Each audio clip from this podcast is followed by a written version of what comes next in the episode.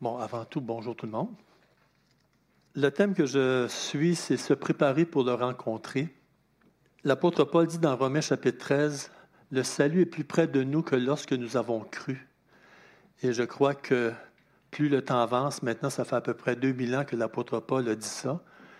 Et c'est évident qu'aujourd'hui, nous sommes plus près de ce salut si grandiose, si merveilleux que nous avons en Jésus-Christ, est plus près que lorsque nous avons cru. Et dans cette même exhortation de Romains 13, versets 8 à 14, il nous exhorte à revêtir les armes de la lumière.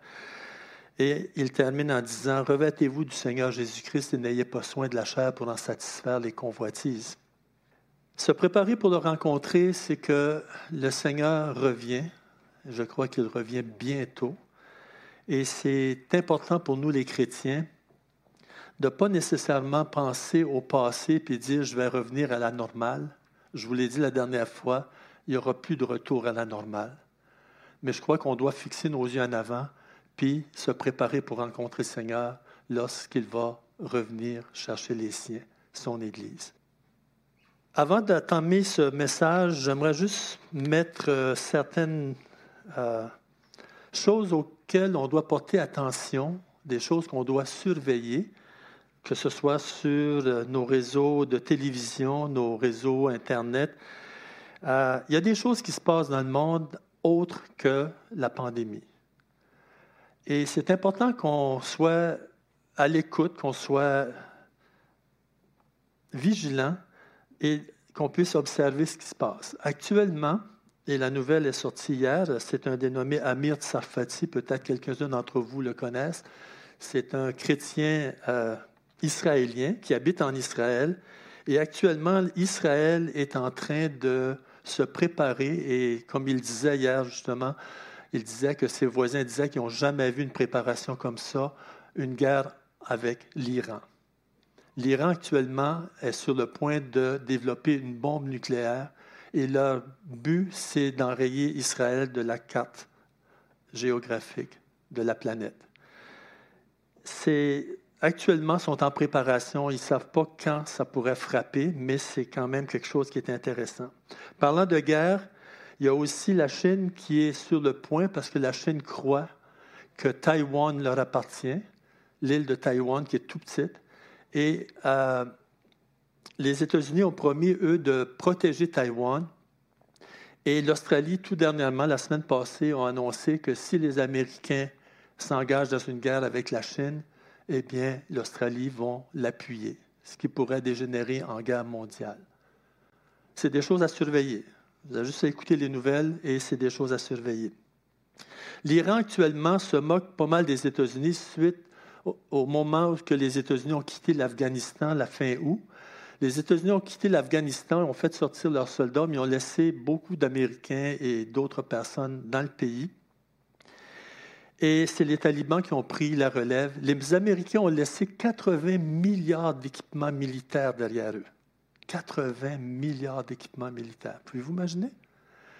Et à cause de cette folie, cette, euh, eh bien, les pays n'ont plus confiance aux Américains. Actuellement, les Américains sont très, très affaiblis. Et par conséquent, euh, Israël ont dit on va se défendre tout seul s'il le faut et les pays n'ont plus confiance et l'Iran se moque des États-Unis, la Russie se moque des États-Unis et la Chine se moque des États-Unis. Ça, c'est des choses à surveiller. Autre chose aussi dans notre monde qu'il faut surveiller, c'est euh, la mentalité romain 1. Vous savez là, qu'on parle beaucoup de LGTBQ, XYZ, là, la liste est rendue longue, et on parle de transgenre, on parle même on parle de 60 plus genre humain, imaginez. Il y a deux genres humains, c'est mâle et femelle. Et ça, c'était quelque chose à surveiller. C'est euh, la moralité dans notre monde diminue, diminue, diminue de plus en plus. Une euh, autre chose aussi, mon épouse et moi, on a étudié, on a suivi une série de conférences sur une vingtaine de DVD sur euh, l'invasion de l'intelligence artificielle. Et euh, c'est assez, euh, assez, impressionnant, disons, le, contenu de cette conférence-là. Et les choses que vous allez devoir surveiller, vous allez entendre parler de biométrie, d'identité numérique de plus en plus, même sur les nouvelles, vous allez en entendre parler de plus en plus. Et par conséquent, euh, c'est des choses à surveiller. C'est des choses qui changent notre monde. Toute cette intelligence artificielle est en train de changer notre monde et c'est des choses à surveiller. C'est pourquoi je dis il faut surveiller, il faut se préparer pour le rencontrer parce que ça va vite. Ça va même très vite. Une autre chose à surveiller, c'est les catastrophes naturelles. Vous avez vu dernièrement aux nouvelles, les deux extrémités de notre pays ont été inondées par la pluie. Euh, en Colombie-Britannique, à Abbotsford, j'ai déjà travaillé dans ce coin-là. Et euh, le Cap Breton en Nouvelle-Écosse est complètement isolé maintenant à cause de la pluie qui a euh, lavé les ponts, les routes et tout ça. Et il a tombé à Terre-Neuve, dans un certain coin, il a tombé plus de 8 pouces de pluie dans l'espace de quelques heures. Il attendait, il appelait ça la, la tempête du siècle, il s'attendait à 400 mm de pluie. Pouvez-vous imaginer, là? C'est de la pluie, là.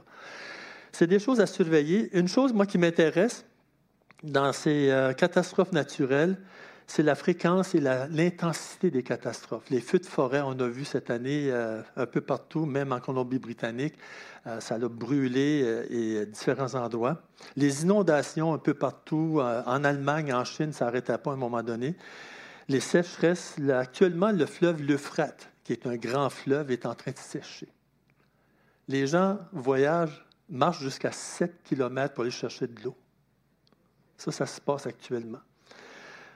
Euh, un point qui m'intéresse, c'est surtout les volcans. Euh, habituellement, on compte 25 volcans actifs sur la Terre. Actuellement, ça dépasse le 60.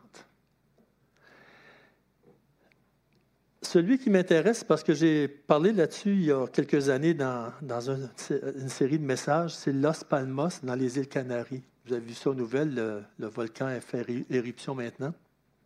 Et dans un documentaire, il disait que lorsque le mont Sainte-Hélène, en mai 1980, a explosé, vous vous souvenez, dans l'État de Washington, hein, le côté est de la montagne a comme s'est affaissé, puis ensuite il a explosé. La masse qui s'est déplacée de ce volcan était de 2,5 km cubes. C'est un gros cube, ça, 2,5 km cubes. Les spécialistes actuellement pour Los Palmos, l'île de Los Palmos, ils s'attendent à ce que possiblement que la montagne explose aussi et que le déplacement, l'explosion, ce serait un déplacement de roches de l'ordre de 500 km cubes. Et les spécialistes disent, c'est pas si ça va arriver, c'est quand ça va arriver et ça produirait possiblement un tsunami qui frapperait les côtes de l'Amérique, les États-Unis, comme toutes les îles, Bahamas et tout ça. ça serait... Il parle même d'une vague qui pourrait avoir une hauteur de 300 pieds et plus, qui voyagerait à 600 000 à l'heure à travers l'océan Atlantique. C'est des choses qu'il faut surveiller, c'est des choses qui se passent et euh, c'est à surveiller. Bon, on arrive à mon message et la raison pourquoi on doit se préparer pour le rencontrer. Parce que la Bible parle beaucoup de ces choses. Euh, même la Bible dit dans l'Apocalypse que les gens vont rendre l'âme au bruit de la mer. Ça veut dire que la mer va être féroce. Elle va. Enfin, c'est des choses qu'il faut considérer. Dans Matthieu 6, 33, la Bible nous dit Cherchez premièrement le royaume et la justice de Dieu, et toutes ces choses vous seront données par-dessus tout. Colossiens 2, 1 4. L'auteur nous dit ici dans Colossiens 2, euh, chapitre 3, verset 1 à 4, un texte que j'aime énormément. Il dit, si donc vous êtes ressuscité avec Christ, cherchez les choses d'en haut où Christ est assis à la droite de Dieu. Affectionnez-vous aux choses d'en haut et non à celles qui sont sur la terre, car vous êtes morts et votre vie est cachée avec Christ en Dieu. Et quand Christ, votre vie, paraîtra, alors vous paraîtrez aussi avec lui dans la gloire. Si donc, pour être mieux traduit, puisque vous êtes ressuscité avec Christ, cherchez les choses d'en haut, où Christ est assis à la droite de Dieu. Le mot chercher sur vos feuilles, le temps présent du verbe indique une action continue, une invitation à un effort persévérant et un changement complet de perspective et de priorité. En tant que chrétiens, nous devons chercher à bien s'installer sur la terre, c'est notre place, on habite ici, c'est vrai. On a le droit d'avoir une maison, on a le droit d'avoir un beau char, on a le droit d'avoir un compte en banque. Ça, c'est très bien. Mais notre but, c'est le ciel. Et on doit s'engager à chercher les choses d'en haut, où Christ est assis à la droite de Dieu. Se préoccuper du ciel, c'est se préoccuper de celui qui y règne et de ses desseins, de ses plans, de ses provisions et de sa puissance. C'est aussi voir toutes choses, tous les gens et tous les événements de ce monde avec les yeux, avec ses yeux et avec une perspective éternelle. Assez intéressant. Se préoccuper du ciel, c'est se préoccuper de celui qui y règne, de ses desseins, de ses plans, de ses provisions, de sa puissance. C'est aussi voir toutes les choses, tous les gens et tous les événements de ce monde avec ses yeux et avec une perspective éternelle. Faire réfléchir. Qui retrouvons-nous dans le ciel? Puisque c'est notre demeure future, qui retrouvons-nous? Quelles sont ces choses que nous devons chercher, ces choses d'en haut? Le premier personnage auquel on doit accorder une, une très grande importance, c'est Dieu le Père lui-même. On va le rencontrer. On va le voir. La Bible nous dit dans Matthieu 5, 16, et là j'ai mis des références, on ne prendra pas le temps de lire tous les versets, et la Bible dit ici, et qu'il glorifie votre Père qui est dans les cieux. Sa demeure est dans les cieux. Et c'est ça notre destinée. On s'en va vers le ciel. Dans 1 roi chapitre 8, c'est la dédicace du temple. Lorsque Salomon a fait la dédicace du temple, à plusieurs reprises dans 1 roi chapitre 8, il parle du haut de ta demeure. Du haut de ta demeure. Ça revient souvent cette expression, du haut de ta demeure. Dieu a sa demeure au ciel. Lorsque Salomon a fait la dédicace du temple, il dit, j'ai bâti une maison pour l'Éternel. Il dit quoi? Dieu habiterait dans une maison faite de main d'homme. Les cieux et les cieux des cieux ne peuvent le contenir. Tellement Dieu est grand. Tellement Dieu est grand. Et pourtant, c'est notre Dieu. Et comme de fait, il a sa demeure au ciel et il veut qu'on soit dans cette demeure éventuellement. Dans Hébreu 12, 22, il dit la cité du Dieu vivant, il parle de la Jérusalem céleste. On parle de la cité du Dieu vivant. C'est un endroit précis, c'est un endroit réel. Jean 14, 1, 3, un un passage qu'on aime beaucoup, Jésus dit, Il y a plusieurs demeures dans la maison de mon Père, je m'en vais vous préparer une place. Et lorsque cette place sera prête, la Bible nous dit, je reviendrai et je vous prendrai avec moi, afin que là où je suis, vous y soyez aussi. C'est des textes qui sont des plus encourageants. Parce que non seulement depuis deux ans, on vit des gros changements dans notre vie habituelle, dans notre vie de tous les jours, mais les temps s'en viennent de plus en plus difficiles. De plus en plus difficiles. On dirait que le diable est acharné. Une des raisons pourquoi il est tant acharné, c'est parce que ses jours sont comptés. Sa fin s'en vient. Ça veut dire pour nous, Jésus-Christ revient. Et ça, c'est très important qu'on y croit cette vérité, qu'on y croit. Donc Jésus est en train de nous préparer une place. Dans Apocalypse 2.7, il dit, À celui qui vaincra, je donnerai à manger de l'arbre de vie. Et où est cet arbre? Dans le paradis de Dieu. Dans le paradis de Dieu. Le mot paradis est un terme perse qui signifie jardin clos. Vous vous souvenez de larron sur cette croix? Ils étaient trois sur la croix, sur les croix, trois crucifiés. Il y en a un qui dit Si tu es le Christ, sauve-toi puis sauve-nous. L'autre, dit, nous méritons ce que nous, ce que nous avons maintenant. Mais lui, il n'a rien fait de mal. J'aimerais vous encourager d'essayer de réfléchir qu'est-ce que ce larron, ce criminel, a vu dans la personne de Jésus pour dire ce qu'il a demandé. Jésus, il ne faut pas oublier qu'il était déchiré de partout. Il avait une couronne d'épines sur la tête. Ce n'est pas les petites épines comme on a ici. Le père de mon gendre, a une couronne d'épines qui vient d'Israël. C'est des épines, là, de cette longueur-là. C'est gros comme mon petit doigt, si on peut dire, et pointu. Et c'est ça que Jésus avait sur la tête. Donc le sang coulait de partout.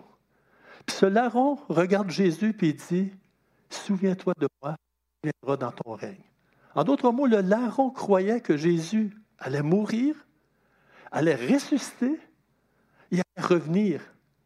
Pour qu'il dise, souviens-toi de moi quand tu viendras dans ton règne. Et qu'est-ce que Jésus lui a répondu? En vérité, aujourd'hui, tu seras avec moi. À quel endroit? Dans le paradis. Le plus grand honneur qu'un roi perse puisse faire à un de ses sujets était de lui accorder le droit de marcher en communion intime avec lui dans le jardin royal. Écoutez, déjà là, on a chanté tantôt Abba Père. C'est un terme qui veut dire, qui, qui, qui parle d'intimité avec le Père. Et le jour s'en vient où on va marcher dans le jardin royal, dans le paradis de Dieu, avec notre Père céleste. C'est extraordinaire. De Corinthiens chapitre 12, verset 1 à 4, l'apôtre Paul, il dit, Je connais un homme qui fut ravi jusqu'au troisième ciel. Le septième ciel, c'est pour les amoureux. OK, il parle du troisième ciel ici. Je connais un homme qui fut ravi jusqu'au troisième ciel et je sais que cet homme fut enlevé dans le paradis et qu'il entendit des paroles merveilleuses. Merveilleuses. Imaginez qu'est-ce qu'on va entendre au ciel. Un autre personnage que nous allons voir au ciel, eh bien, c'est l'agneau immolé, Jésus-Christ lui-même. Dans Acte 1, 11, lorsque Jésus fut enlevé au ciel, les apôtres regardaient vers le ciel. ils ont vu Jésus disparaître dans les nuées. Il y a deux anges qui sont apparus, puis ils ont dit, ce Jésus qui a été enlevé au ciel du milieu de vous viendra de la même manière que vous l'avez vu allant au ciel. Jésus-Christ actuellement, il est au ciel. Dans Acte 55, c'est l'histoire d'Étienne lorsqu'on l'a lapidé. Et à un moment donné, Étienne vit la gloire de Dieu et Jésus debout à la droite de Dieu. C'est comme si Jésus, parce qu'ailleurs, partout, ça dit que Jésus est assis à la droite de Dieu, mais maintenant, il est debout à la droite de Dieu. C'est comme si Jésus s'est levé pour recevoir Étienne. Imaginez. Intéressant. Étienne vit la gloire de Dieu et Jésus debout à la droite de Dieu. Romains 8, 34 nous dit Qui les condamnera? Christ est mort, bien plus, il est ressuscité, il est à la droite de Dieu et il intercède pour chacun d'entre nous. Ça, ça devrait nous réconforter. Quelle que soit la situation que nous vivons, quelles que soient les difficultés par lesquelles nous passons, nous devrons être encouragés par le fait que Jésus-Christ, qui est à la droite de Dieu, intercède pour chacun d'entre nous. Et à ce que je sache, Dieu le Père a toujours exaucé ses prières. Et dans Romains 8, justement, il parle du Saint-Esprit qui est en nous, qui intercède en notre faveur aussi. Dans 1 Pierre 3, 22, il dit Il est à la droite de Dieu depuis qu'il est allé au ciel et que les anges, les autorités et les puissances lui ont été soumis.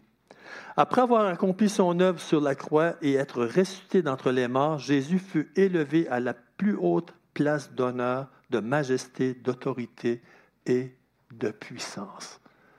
Là, on parle de notre Seigneur Jésus-Christ. On parle de Jésus-Christ, notre Sauveur. Dans 1 Thessaloniciens 1.10, il dit, Et pour attendre des cieux son Fils, qu'il a ressuscité des morts, Jésus qui nous délivre de la colère à venir.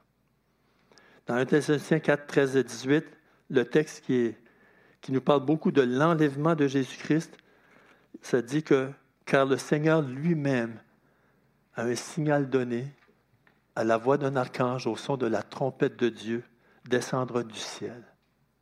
Jésus-Christ actuellement est au ciel et il nous prépare une place. Ça fait à peu près 2000 ans qu'il prépare cette place. Lui qui a créé tout l'univers, malgré le fait que notre terre souffre les douleurs de l'enfantement, il y a encore des beautés sur cette terre. Dans le psaume 119, ça dit La terre, ô éternel, est pleine de ta bonté. J'aimerais vous encourager de prier, Seigneur, aide-nous à voir ta bonté. Aide-nous à voir ta beauté. Dans Romains chapitre 1, ça dit que nous pouvons voir, lorsqu'on nous considérons les œuvres de Dieu dans la création, nous pouvons voir ses perfections invisibles, sa puissance éternelle et sa divinité. Que Dieu nous ouvre les yeux pour qu'on voit les gens, les événements, les choses comme lui les voit. Et si nous pouvons voir tant de beauté dans les œuvres de sa création, imaginez quelle demeure qu'il est en train de nous préparer. quelle demeure qu'il est en train de nous préparer. D'autres personnages, écoutez, on pourrait élaborer davantage là-dessus. Le cœur des anges. La Bible dit qu'il y a plus de joie dans le ciel pour un seul pécheur qui se reprend. Il y a plus de joie dans le ciel auprès des anges de Dieu à cause d'un seul pécheur qui se repent. Nous pouvons même aujourd'hui, parce que malheureusement, le mot repentance est souvent utilisé dans un contexte d'évangélisation. On dit aux gens, repentez-vous et, ainsi de suite. Mais c'est un mot qui devrait faire partie de notre vocabulaire de tous les jours. Parce que tant qu'on est dans cette nature pécheresse, dans ce corps corruptible et mortel, eh bien, nous aurons des luttes avec le péché et malheureusement, nous allons céder à la tentation et commettre des péchés. Et nous avons toujours besoin de se repentir. Nous pouvons aujourd'hui apporter beaucoup de joie dans le ciel auprès des anges de Dieu en se repentant justement de certains péchés. Le cœur des anges. Hébreu 12, 22 nous dit, mais vous, vous vous êtes approchés des myriades, ça veut dire dix mille, qui forment le cœur des anges. imaginez une chorale de dix mille voix. Assez impressionnant, hein? Impossible pour nous d'imaginer. Apocalypse 5, 11 nous dit, Et j'entendis la voix de beaucoup d'anges, et leur nombre était des myriades de myriades et des milliers de milliers. Imaginez. Imaginez le cœur des anges. Et dans Luc chapitre 2, c'est l'histoire des bergers. Les premiers personnages qui ont reçu la nouvelle que le Sauveur venait de naître. Un ange leur est apparu, ils ont fait le saut. Vous auriez fait le saut, j'aurais fait le saut. Et l'ange leur est apparu pour leur annoncer la nouvelle que dans la ville de Bethléem, dans la ville de David, le Sauveur venait de naître. Par quel signe vous le reconnaîtrez? Il n'y aura pas de fanfare, il n'y aura pas de, feu d'artifice. Vous trouverez un enfant emmailloté, un bébé emmailloté et couché dans une crèche. C'est ça le signe. Aujourd'hui, beaucoup de gens recherchent des signes. Ils recherchent euh, le flafla et tout euh, ce sensationnalisme, mais ce n'est pas comme ça que Dieu agit. Et tout à coup, vous lirez le texte, il s'est joint à l'ange une multitude de l'armée céleste. Imaginez les bergers, là, ils étaient combien, eux, on ne sait pas. Peut-être trois, quatre, peut-être cinq, six, on ne sait pas. Mais qu'ils voient tout d'un coup une multitude d'anges de l'armée céleste qui leur apparaît. Et j'ose croire qu'ils chantaient. Ils chantaient justement le fait que la prophétie était accomplie dans la venue de Jésus-Christ. L'armée céleste. Le roi de Syrie est en guerre contre Israël et comme de fait, il développait une stratégie pour combattre Israël. Puis à chaque fois qu'il voulait mener l'attaque, ses plans étaient déjoués. Et à un moment donné, le roi dit à ses soldats, il dit, voulez-vous me dire qui est le traître parmi nous, qui avertit le roi Israël à quel endroit nous allons combattre, et ainsi de suite? Puis il y en a un qui dit, euh, votre honneur, euh, c'est que le prophète d'Israël, il sait tout ce qui se passe même dans ta chambre à coucher. Fait que là, il a envoyé son armée pour essayer de prendre Élisée le prophète. Et comme de fait, Élisée est à l'hôtel 5 étoiles, il pouvait se le permettre. Et son serviteur, le matin, s'est étiré sur le balcon, puis tout d'un coup, il se les yeux, puis il voit autour de la ville l'armée du roi de Syrie. Puis là, il va voir Élisée le prophète, puis il dit Maître, maître, qu'est-ce qu'on va faire Et regardez bien ce que Élisée lui dit. Ne crains point, car ceux qui sont avec nous sont en plus grand nombre que ceux qui sont avec eux. Il a fait une simple prière, une prière même enfantine. Élisée pria et dit Éternel, ouvre ses yeux pour qu'il voie. Et l'Éternel ouvrit les yeux du serviteur qui vit la montagne pleine de chevaux et de chars de feu. Assez impressionnant, n'est-ce pas? Assez impressionnant.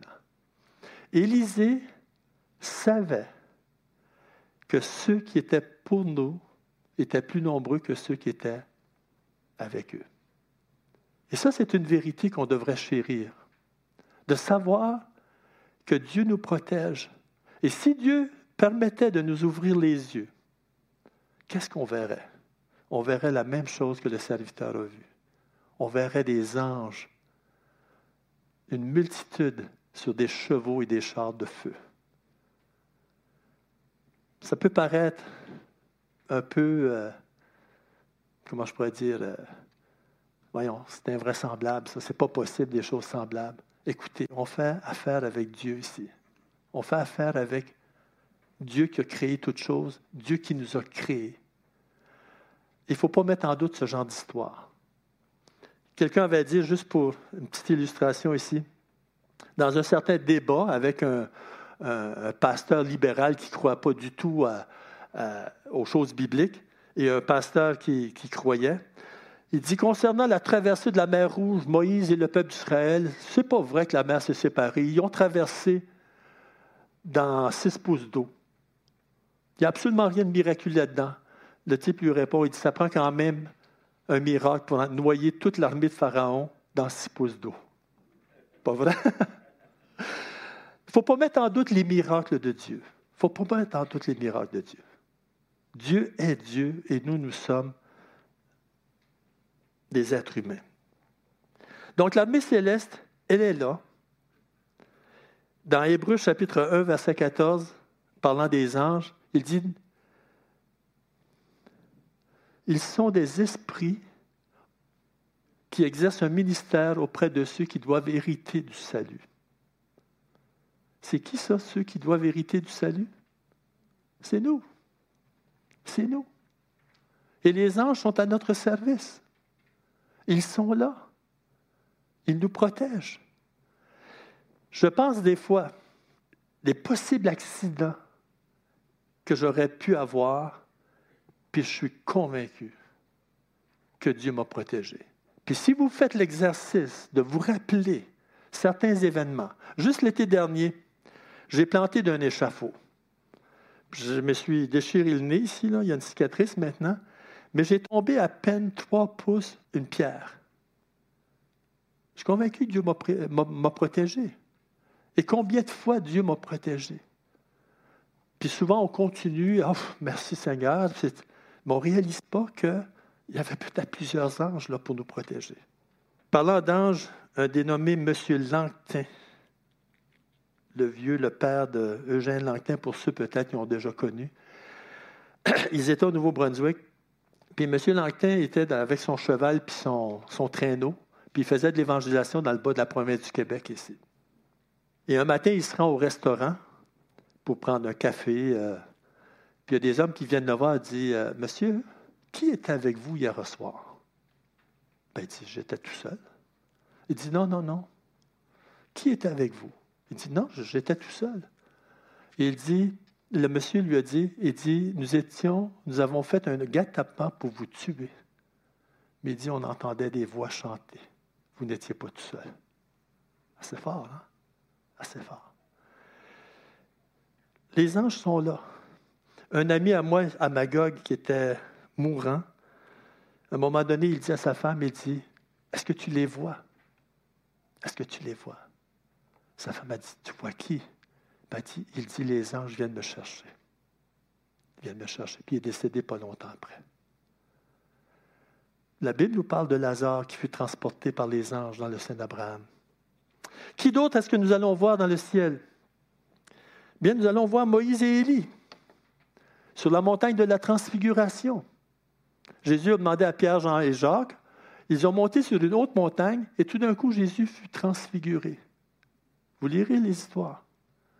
Et qui, est apparu avec Jésus? Moïse. Moïse est mort 1500 ans avant. Élie, le prophète qui fut enlevé dans un char de feu, fut enlevé au ciel 700 ans avant Jésus-Christ. Et tous les deux sont à côté de Jésus.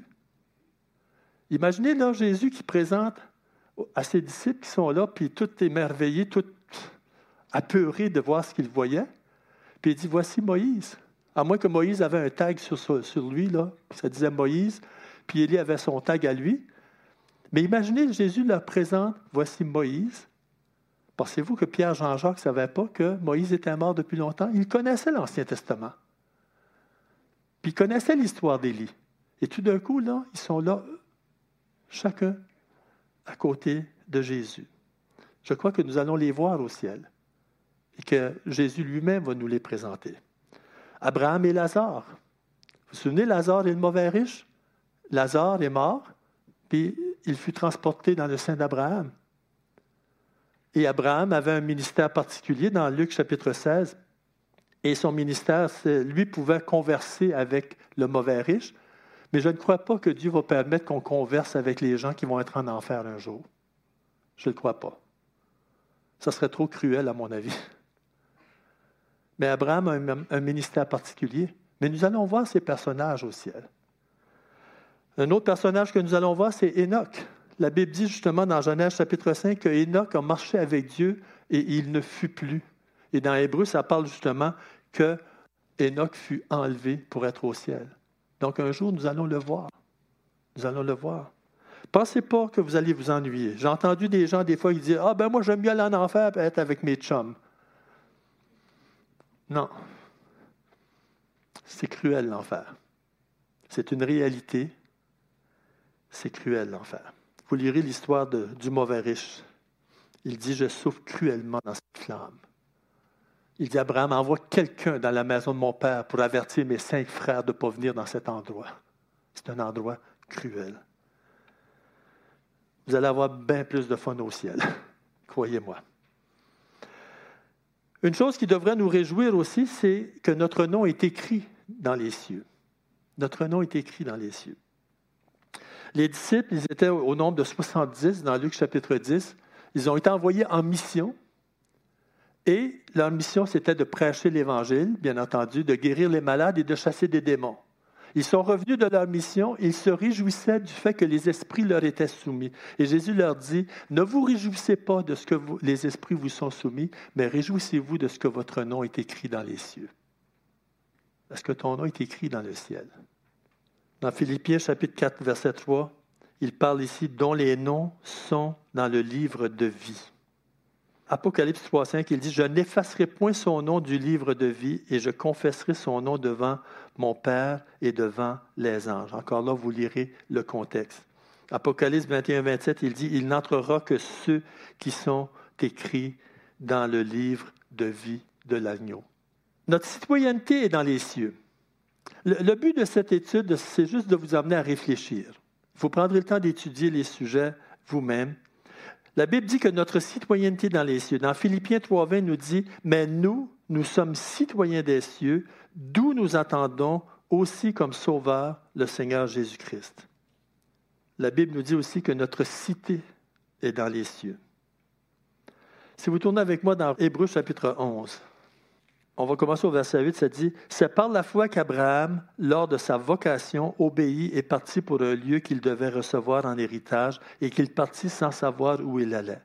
C'est par la foi qu'il vint s'établir dans la terre promise comme dans une terre étrangère, habitant sous des tentes, ainsi qu'Isaac et Jacob, les co-héritiers de la même promesse. Abraham a quitté sa terre natale, Ur en Chaldée, qui est l'Irak actuel, il a quitté parce que Dieu l'a appelé pour aller dans la terre promise. Et tout le temps qu'il était dans la terre promise, il a vécu sous des tentes. La Bible ne dit pas qu'Abraham s'est bâti une maison quelque part. Il a toujours vécu dans les tentes, ainsi que Isaac et Jacob, les co-héritiers de la même promesse. Mais regardez bien ce qui, ce qui était sa motivation, Abraham. Ça devrait être aussi notre motivation, car il attendait la cité qui a de solides fondements, celle dont Dieu est l'architecte et le constructeur. Vous savez, cette demeure, quand Jésus dit il y a plusieurs demeures dans la maison de mon Père, cette demeure que Jésus prépare pour chacun d'entre nous, Abraham savait que ça existait, savait que c'était vrai, que c'était réel, et pour lui, ça a été sa motivation. Il est parti avec tout ce qu'il possédait pour aller dans cette terre promise que Dieu lui avait promis, mais sa vision, sa motivation, c'était la cité céleste, dont Dieu est l'architecte et le constructeur.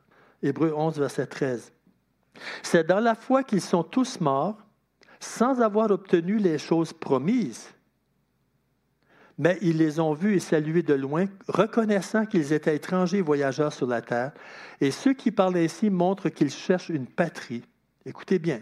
S'ils avaient eu en vue celle d'où ils étaient sortis, ils auraient eu le temps d'y retourner. Mais maintenant, ils en désirent une meilleure, c'est-à-dire une céleste.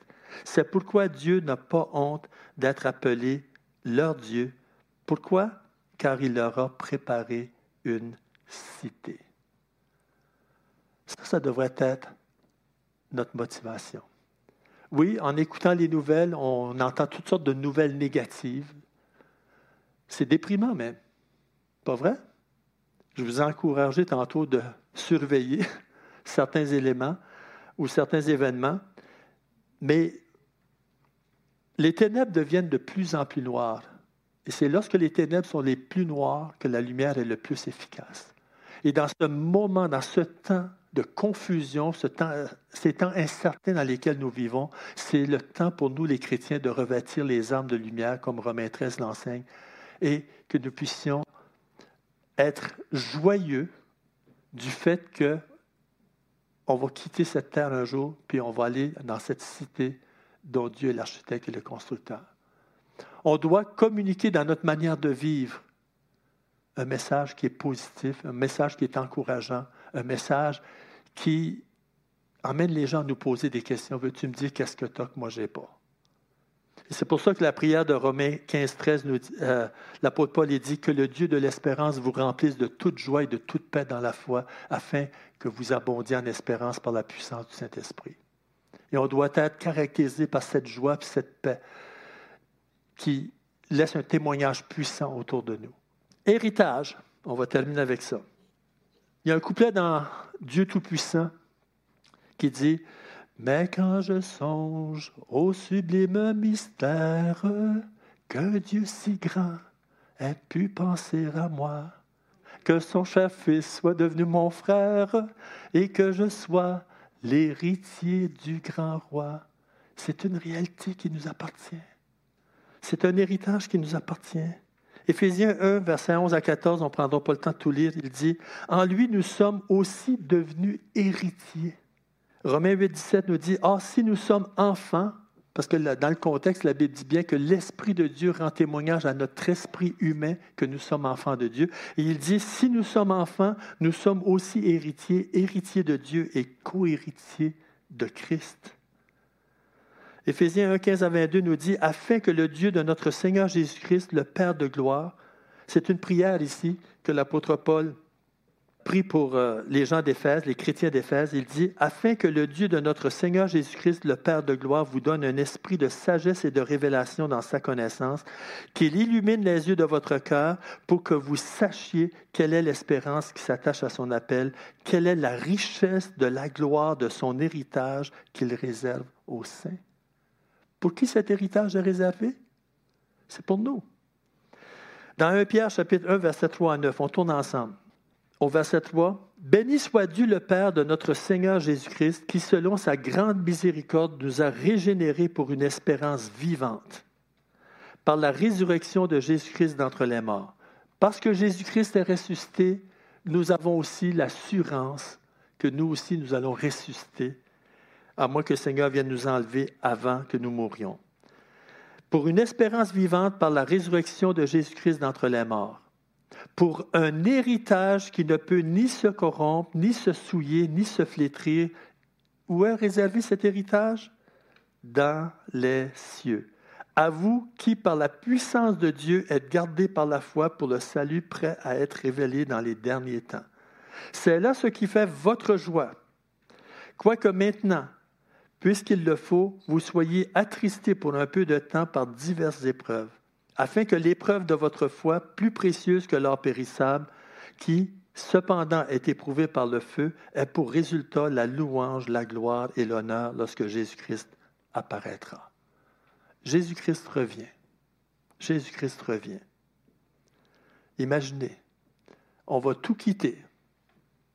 Nos maisons, nos chars, nos comptes de banque, on va tout quitter, mais pour quelque chose de beaucoup meilleur beaucoup meilleur. Et ça, ça devrait nous réjouir. Ça devrait nous réjouir. On peut tout nous enlever. Écoutez, dans l'histoire de l'Église, la persécution, là, il y a beaucoup de chrétiens qui ont tout perdu. Ils ont littéralement tout perdu. Ils ont été mis en prison, ils ont été mis à mort. Mais aujourd'hui, ils sont au ciel et ils vivent quelque chose d'extraordinaire. Maintenant, c'est quelque chose que j'ai déjà mentionné ici, juste pour vous impressionner. Illustration.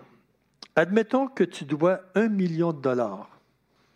Un million de dollars et que Dieu a dans son compte un trillion de dollars. OK, pour ceux qui ne connaissent pas la réponse, il y en a qui connaissent la réponse ici. Un million de dollars en billets de mille, empilés un sur l'autre, ça fait quelle hauteur? Un million de dollars, c'est beaucoup un million. Là. Ça fait quelle hauteur? Quatre pouces. Oui, ça fait juste quatre pouces. Prenez deux paquets de feuilles de 500 feuilles chaque. Vous avez 1000, euh, euh, billets de 1000 dollars, ça fait 4 pouces. Un milliard de dollars en billets de 1000 dollars empilés un sur l'autre. 333 pieds. Un trillion. On part de 4 pouces. Ça, c'est ta dette que tu dois à Dieu. Puis Dieu, dans son compte, il y a un trillion. Donc, tu as 4 pouces. Un trillion de dollars en billets de 1000 empilés un sur l'autre, c'est 65 000 de, de haut ou 104 km de haut. Est-ce que Dieu est capable de payer ta dette? Oh que oui. Mais non seulement que Dieu a payé ta dette, mais il te fait héritier de tout ce qui lui appartient. Tu deviens héritier du trillion de dollars. Ça, c'est juste une illustration. Mais c'est impressionnant quand on y pense comme ça.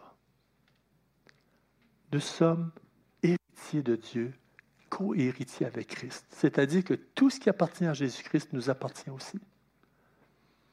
Imaginez, je donne à Étienne ici, je suis notaire, puis je lui annonce qu'il vient d'hériter d'une vieille tante qu'il ne connaissait pas du tout, d'une maison et de richesse. Tu n'as même pas besoin de t'occuper de ton le gazon, tu as des serviteurs, c'est tout payé d'avance. Pas pire, hein? Voyez-vous, un héritage, c'est ça. C'est quelque chose qui est devant nous. Puis, si vous lisez les textes bibliques, là, ça nous appartient. Là. C'est un héritage qui est là dans les cieux.